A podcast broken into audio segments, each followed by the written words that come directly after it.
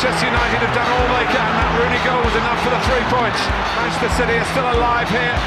Balotelli, Aguero! I swear you'll never see anything like this ever again. Assistência de Letra, um podcast de João Gomes da Silva. Futebol que transcende. Este é o sexto episódio da segunda temporada do podcast Assistência de Letra. O meu nome é João Gomes da Silva e muito obrigado por seres ouvinte do meu podcast. Esta semana gravo e publico o episódio à quinta-feira, aqui num misto de incompatibilidades de agenda, mas também, e já agora fica bem dizê-lo, para aproveitar o facto de já termos tido Liga dos Campeões no início desta semana. A primeira mão das meias finais teve lugar com dois jogos na terça-feira e também ontem, e assim também já tenho aqui o, o contexto temporal para poder acrescentar neste episódio o meu comentário a essas duas partidas da, da Liga dos Campeões. Mas começando por ordem cronológica, pela Taça de Portugal, segundo as mãos das meias finais que tiveram lugar na reta final da semana transata, tínhamos perspectivado um pouco isso no último episódio. O Futebol Clube do Porto recebeu o Sporting e venceu por 1-0 com um gol de Tony Martínez que entrou para ser o talismã dos Dragões, numa partida onde, a espaços, o Sporting conseguiu criar algumas ocasiões no primeiro tempo, mas depois não entrou em campo na segunda parte. O Porto esteve muito melhor, o seu meio-campo engoliu por completo a equipa do Sporting. A equipa do Sporting simplesmente desapareceu do jogo, deixou de ter bola, deixou de ter intensidade, acusou também algum cansaço e algum desgaste.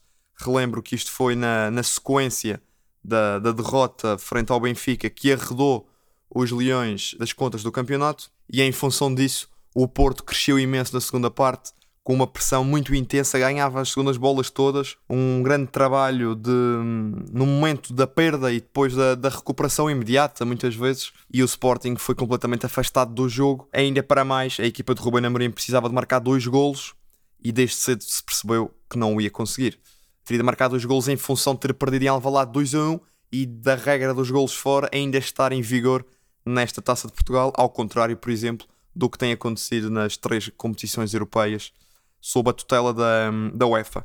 Mas assim sendo, o Porto avança para a final do Jamor do dia 22 de maio com esse tal golo de Tony Martínez que entrou para ser o verdadeiro talismã e o herói desta equipa azul e branca.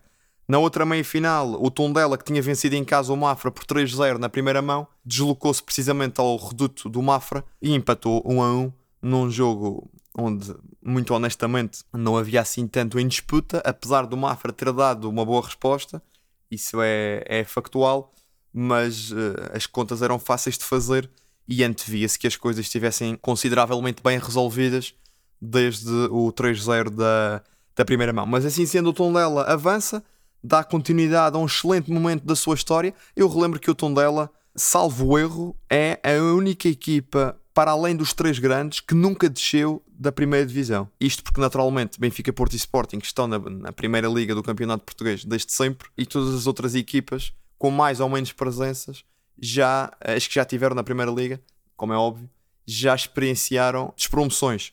E eu, eu por acaso não tenho a certeza absoluta em relação ao Braga, mas penso que até o Braga já desceu e o Tondela, em virtude de ter subido em 2015 e ter se mantido por lá até hoje, é essa outra equipa que nunca desceu de divisão e agora junta a isso uma presença no Jamor, num jogo que será certamente muito difícil para a equipa de Nuno Campos, mas no futebol a bola é redonda, há duas balizas e tudo pode acontecer.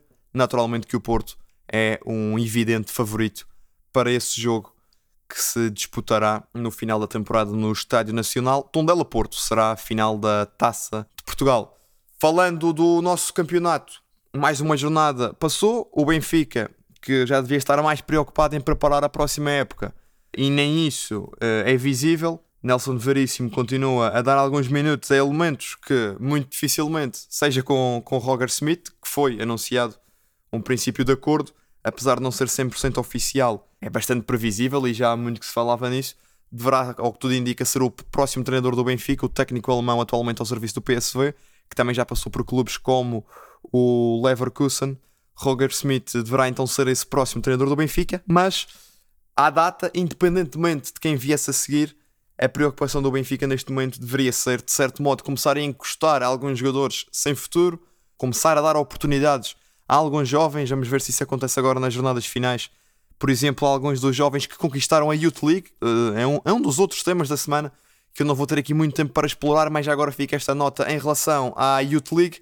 Aqui em 10, 15 segundinhos, o Benfica venceu, cilindrou o Salzburgo por 6-0 e é de facto uma fornada muito talentosa que está ali no Seixal, com jogadores desde Nedura, Martineto, Henrique Araújo, Diego Moreira e, e tantos outros. É uma geração campeã europeia de júniores e para manter debaixo de olho, certamente. Mas regressando à equipa principal e ao campeonato, o Benfica empatou com o Famalicão a zero num jogo em que teria feito sentido começar a ver uma aposta nesses tais jogadores que poderão ter espaço no próximo ano e não propriamente em nomes como Gil Dias, Diogo Gonçalves e mais um ou outro que, como já se percebeu e é bastante óbvio, não contarão para quem quer que fosse o próximo treinador em 22-23, Roger Smith, cada vez mais perto de ser oficializado como próximo técnico do Benfica, num regresso a técnicos estrangeiros que não acontecia desde Kike Flores em 2008-2009. Mas, de qualquer das formas, o Benfica também, apesar de ter vencido ao Sporting, já não era expectável e eu disse, ou como era evidente, o Benfica ainda não, apesar dessa vitória, não, não, não conseguiria alcançar o segundo lugar. E este empate frente ao Famalicão é, é bastante previsível e natural nessa lógica de uma equipa que já não tem objetivo no campeonato e já tem a classificação definida na terceira posição. O Sporting venceu a Boa Vista, jogo muito competente e, e bem eh, planeado. Quer dizer, o Sporting tem a melhor equipa com o Boa Vista, fez os gols que tinha para fazer, construiu, defendeu bem, não deu grande espaço à equipa de Petit e, e não há propriamente muita história em relação a isso. Venceu o claro favorito e o Porto perdeu Perdeu a invencibilidade no campeonato, é a primeira derrota nesta temporada da equipa de Sérgio Conceição. Perdeu em Braga, num jogo em que se fica a queixar muito da arbitragem e em alguns lances tem toda a razão nisso. A arbitragem algo polémica de Diogo Miguel, mas o Braga soube aproveitar os momentos que teve no jogo e Ricardo Horta, quem mais senão ele, fez o golo que deu os três pontos aos bracarenses. Outros que tais, que também já não arredam pé deste quarto lugar, nem para a frente nem para trás, e volto a dizer o que tenho dito nas últimas semanas: o Braga será quarto, o Benfica será terceiro, o Sporting será segundo e o Porto será primeiro. E campeão nacional é apenas uma questão de tempo. Uh, não vamos ter alterações na, nesta ordem das posições na tabela classificativa. E portanto, resumindo esta jornada, o Benfica perdeu pontos, mas também já pouco interessava. O Porto, ao perder em Braga, dá uma última vida ao Sporting, mas que é, é praticamente impossível. O Porto precisa de 4 pontos para ser campeão e tem dois jogos em casa nestes três que faltam, ou sendo o outro no Estádio da Luz. As recepções que o Porto ainda tem são Vizela e Estoril no Dragão. E para que se tenha noção, basta que o Porto, por exemplo, some 4 pontos nestes jogos. Isto partindo do pressuposto que perde com o Benfica, e mesmo assim tenho muitas dúvidas.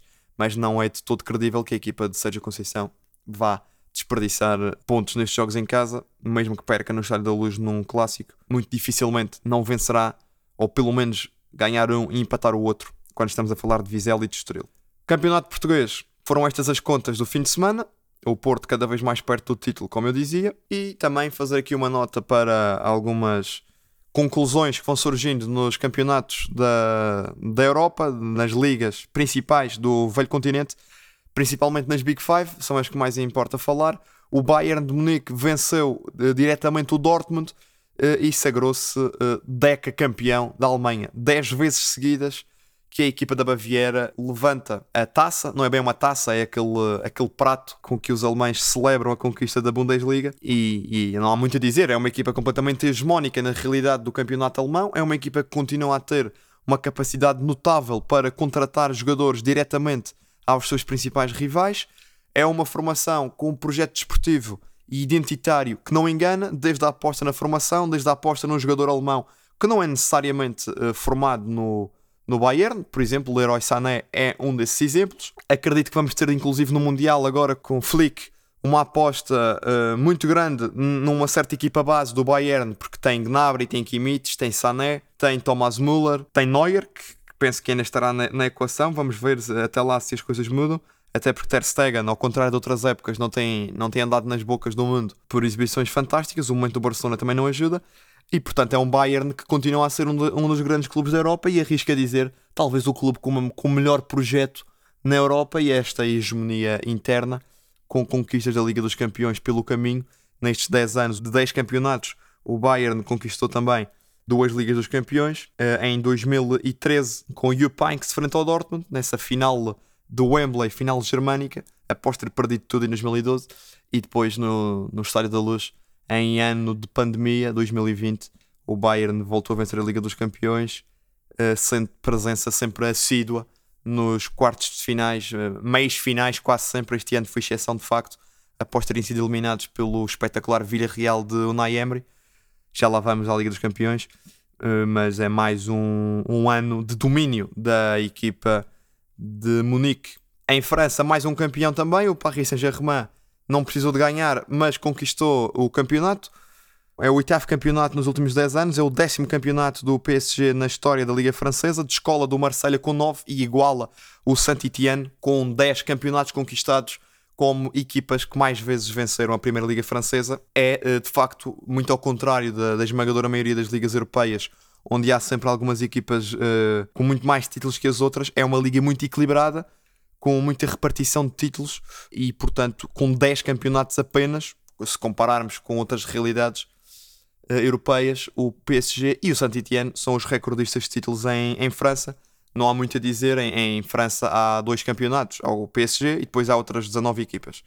O Marselha deverá ganhar o, o campeonato equilibrado, depois o campeonato dos petrodólares e do investimento bruto e, e sem olhar a qualquer custo é conquistado pelo PSG, salvo algumas exceções, como foi o caso ano passado do Lille e também em 2017 com o notável trabalho de Leonardo Jardim, que tinha aquela equipa fabulosa com Mbappé e Falcão na frente, também com Bernardo Silva, Tomás Lemar e Fabinho e Ricardo Carvalho e tantos outros. Ficávamos aqui o resto do episódio a falar só dessa equipa mágica de Leonardo Jardim no Mónaco em 16-17, mas as contas francesas são fáceis de fazer. O PSG foi campeão como era natural que o fosse, tendo em conta o investimento pornográfico e os nomes de peso que tem, desde Mbappé a Neymar e Messi. A Liga dos Campeões continua a ser um fracasso absoluto para o PSG. Parece que é difícil de perceber, mas, mas não é assim tão difícil de, de compreender este fenómeno. O PSG não tem competitividade nenhuma a nível interno e depois é natural que se vá ressentindo quando o grau de exigência sobe um bocadinho mais a, a meio da semana, porque ao fim de semana é muito fácil de golear por 6 e por 7 e por 8 muitas vezes e, e, quando não o faz é porque roda a equipa toda precisamente para poupar para a Liga dos Campeões. Não me parece que seja uma fórmula equilibrada, justa e acima de tudo de sucesso. E estes resultados dos últimos anos têm provado isso. Domínio avassalador dentro de portas, desilusões atrás de desilusões na Europa do futebol. Em Espanha não há campeão ainda, mas está quase. O Real Madrid vai se sagrar campeão nacional. Barcelona, Sevilha e Atlético Madrid ainda disputam ali as restantes, o, o, segundo lugar, deverão ser estas as equipas a se qualificar para a Liga dos Campeões. Num fim de semana, um do Betis venceu a Taça do Rei e foi fantástico ver Joaquim aos 40 anos a levantar a prova rainha do, do futebol espanhol. Salve seja, porque se chama Taça do Rei, mas em termos de campeonato, o Real Madrid deverá ser campeão. Mais uma super época de Benzema, que é líder das assistências e melhor marcador da La Liga. O Real Madrid vai conquistar mais um campeonato da primeira divisão espanhola. É uma questão de tempo. E depois, as duas grandes ligas europeias onde as coisas ainda estão em aberto, Itália e Inglaterra. Começando por Itália, antes de mais eu convido toda a gente a ver o resumo da partida que teve lugar ontem, quarta-feira, no reduto do Bolonha, entre o Bolonha de Sinisa Mihailovic, que não pôde estar no banco em virtude de estar a fazer tratamentos, e ficam certamente os meus desejos de que recupere deste problema oncológico que o atormenta, uh, e que volta à ribalta do futebol, porque é no panorama italiano um daqueles treinadores cheios de carisma e com muita história. Ele que era um extraordinário batedor de livros, um livro por excelência, uma posição que já não existe hoje, do Inter, por exemplo, do, do Inter de Milão. É agora técnico do Bolonha e a equipa do Bolonha venceu o Inter por 2 a 1. Vale a pena ver o segundo gol do Bolonha. É um disparate sem nome do guarda-redes do Inter, não Andanovic que fica no banco, mas sim de Ionut Radu, guarda-redes romeno, que após o lançamento de Perisic recebe um desvio de um dos centrais, não sei se é do, do Skriniar, penso que é, e depois faz uma coisa que tem nos apanhados e há tantos anos a ver futebol, não tenho muitas memórias de lances tão ridículos a este nível e de uma equipa que é campeã italiana e que é candidata ao título, mas que perdeu o assalto ao primeiro lugar com este, com este desaire no estádio do Bolonha e, portanto, a formação uh, teve aqui um precalço que deixa o Milan isolado no primeiro lugar.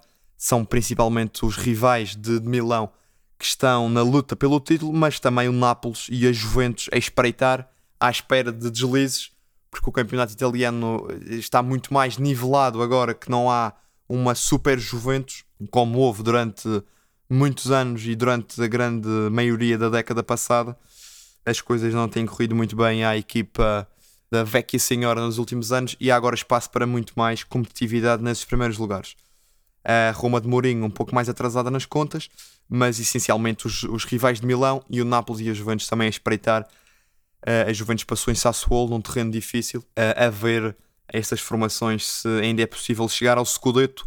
O Milan, a quatro jornadas do fim, é líder e, portanto, parece-me que é o grande favorito à data para conquistar um título que foge à equipa uh, dos Rossoneri desde 2011, na altura com Alegre, numa equipa que deixa muitas saudades porque ainda tinha grandes nomes da história dos uh, Rossoneri, como Zambrota, como Nesta, também Gattuso, Pirlo, uh, Filippo Inzaghi, Cassano, Sidorf, Van Bommel uh, e também uh, Zlatan Ibrahimovic, emprestado pelo Barcelona como a grande figura desse Milan 2010-2011 que foi campeão. Foi a última vez que o Milan venceu a Série A. Este ano as coisas parecem estar bem encaminhadas. Vamos ver como, como se conclui esta liga italiana com o Milan na pole position. E depois na Premier League, o, o confronto entre City e Liverpool, um ponto separa os rivais, com a equipa de Jurgen Klopp a, a partir atrás da equipa de Guardiola mas muita coisa pode acontecer nestas jornadas finais. Numa liga que é ela muito competitiva, o City naturalmente terá de ser considerado favorito, mas o Liverpool estará na luta até à última jornada. Mesmo em caso de, da vitória que se prevê por estar em primeiro lugar eh, e por não costumar vacilar nestes contextos do City, acredito que vamos ter um Liverpool até à última a lutar pela conquista da Premier League. E são um bocadinho estas as contas dos campeonatos europeus com Bayern e PSG já campeões com o Real Madrid quase campeão e depois com lutas mais acesas, seja em Inglaterra com o City e Liverpool, seja em Itália com Milan e Inter e também ainda um bocadinho vá Nápoles e Juventus. Em relação à Liga dos Campeões, o Manchester City venceu o Real Madrid por 4 a 3 num jogo fantástico. Dera a nós que houvesse todas as semanas jogos destes para assistirmos. O City venceu a equipa do Real Madrid por 4 a 3, mas podia ter conquistado uma vantagem muito mais confortável. O Real Madrid manteve-se vivo no encontro, a formação de Carlo Ancelotti e de Carleto através de Benzema eh, lá conseguiu ir reentrando nas contas do jogo. O City perdeu as vantagens de dois golos que teve várias vezes. A equipa do Real foi respondendo. E o terceiro gol, por exemplo, é um penalti, uma panencada fabulosa de Karim Benzema que leva tudo em aberto verdadeiramente para a segunda mão no Bernabéu. Os golos fora não contam, mas o Real Madrid em casa poderá muito perfeitamente vencer o City e forçar um prolongamento ou até vencer por dois golos. Já deu provas frente ao PSG e frente ao Chelsea que está sempre vivo e que há que contar com o seu estatuto e com a sua qualidade, como é óbvio, mas uh, também com o seu estatuto de eterno clube europeu e de eterno candidato à conquista da Liga dos Campeões. Prova que já conquistou por 13 vezes e ameaça aqui a 14 e acredito que tem de ser sempre tido em conta e que não é de descartar o Real Madrid uh, da Liga dos Campeões e, menos ainda, desta eliminatória que está, na minha opinião, neste momento 51-49 para o City e nada mais do que isso. Será muito interessante compreender se vamos ter uma segunda mão aberta com muitos golos. Acredito que sim, acho que será essa a tónica. Uh, nestas partidas muito decisivas, com esta regra dos golos fora a cair, há maior tendência para isso, há um maior arriscar de, de procurar a baliza adversária, mesmo que isso implique muitas vezes desguardar um pouco o setor defensivo, porque para todos os efeitos o que importa é marcar mais golos que o adversário e em caso de igualdade não há golos fora para desempatar, há sim prolongamento e eventualmente penaltis. Ontem o Liverpool venceu o Villarreal por 2 a 0, foi mais uma, uma verdadeira eh, masterclass de como funciona o tal gegenpressing da equipa de Jurgen Klopp que eu falei aqui há uns dois episódios uma pressão avassaladora. O Villarreal não tinha tempo para pensar quando recuperava a bola. O meio campo do Liverpool, através de recuperações uh, muito fortes de Fabinho, da potência de Jordan Anderson e depois da qualidade com bola de Tiago Alcântara, que não falha passos, é verdadeiramente inacreditável, uh, consegue abafar o Villarreal. O Villarreal tentou esticar uma vez ou outra, mas fez, creio eu, um remate à baliza, ou nem isso. Completamente avassalador esta vantagem dos Reds. Podiam ter vencido por 3, 4 ou 5 e ter confirmado a vitória na eliminatória já nesta primeira mão. 2-0 ainda poderá dar alguma margem ao Villarreal, mas será muito complicado inverter este registro de uma equipa de Klopp que pressiona como ninguém na Europa, tem uma reação à perda assustadora. Se a bola é perdida, por exemplo, ali na, na meia direita da equipa adversária, cai logo em cima o defesa esquerdo, o central do lado esquerdo, o, o médio que alinha mais pela esquerda, Fabinho também lá vai se for preciso, Luís Dias baixa ou o extremo que estiver a jogar desse lado e depois é, é muito complicado uh, de, de, reagir e também de depois de gerar níveis de confiança com uma equipa que é fisicamente tão forte e que consegue recuperar a bola quase sempre logo após a perder. E isso também desmotiva um Villarreal que tentou aplicar a mesma estratégia que levou para a Allianz Arena, mas em Anfield Road não foi fácil. Uma nota breve também para Sadio Mané. Parece-me que Klopp encontrou a melhor fórmula para os três da frente, tendo em conta o super momento de Luís Dias, o estatuto crónico e a qualidade de Salah, e depois Mané como não digo avançado, como segundo avançado, mas como avançado centro, também não é propriamente ponta de lança, mas garante ali uma mobilidade e uma e, e, também um ataque à profundidade, uma qualidade técnica e de finalização por excelência à posição e nisso o, e também por, por aquela que é essa estratégia de verticalidade e de grande intensidade e capacidade física da equipa de Klopp na pressão e não só fará mais sentido ter Mané nesta posição do que por exemplo Bobby Firmino. Liverpool e, e City a vencer portanto na primeira mão a minha perspectiva era, já eu tinha dito a semana passada, de que vamos ter uma final da Liga dos Campeões com clubes ingleses. Eu gostava verdadeiramente. Um Guardiola Klopp na final. A primeira mão confirmou essa tendência. Acho que o Liverpool tem as coisas mais bem encaminhadas. O City não tanto, apesar da vitória, está mais aberta a essa eliminatória. Acredito, contudo, e por isso é que disse 51-49 a propósito do City Real Madrid, que teremos mesmo essa final uh, inglesa nesta, nesta Liga dos Campeões 21-22 vamos acompanhar as segundas mãos da, destas partidas na próxima uh, semana.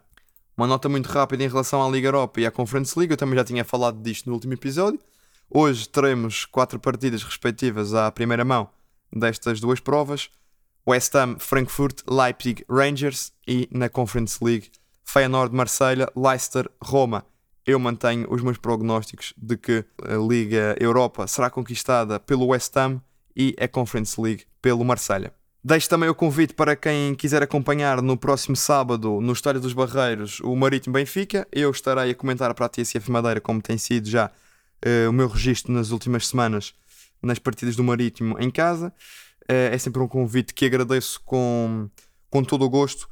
É uma grande oportunidade e, portanto, para quem quiser uh, acompanhar as ocorrências dessa partida, que verdadeiramente já não conta para grande coisa, seja para o Marítimo, seja para o Benfica, estarei a comentar para a TSF Madeira 100.0 esse Marítimo Benfica. Foi, foi este o episódio desta semana, falando da Taça de Portugal, do campeonato, dos principais campeonatos europeus, também da Liga dos Campeões, tendo em conta o que já jogou esta semana e do que ainda se vai jogar de Liga Europa e Liga Conferência.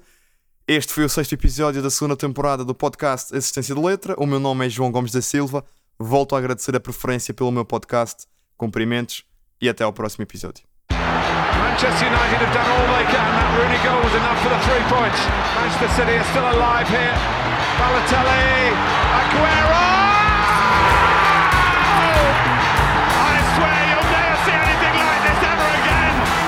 Assistência de Letra, um podcast de João Gomes da Silva. Futebol que transcende.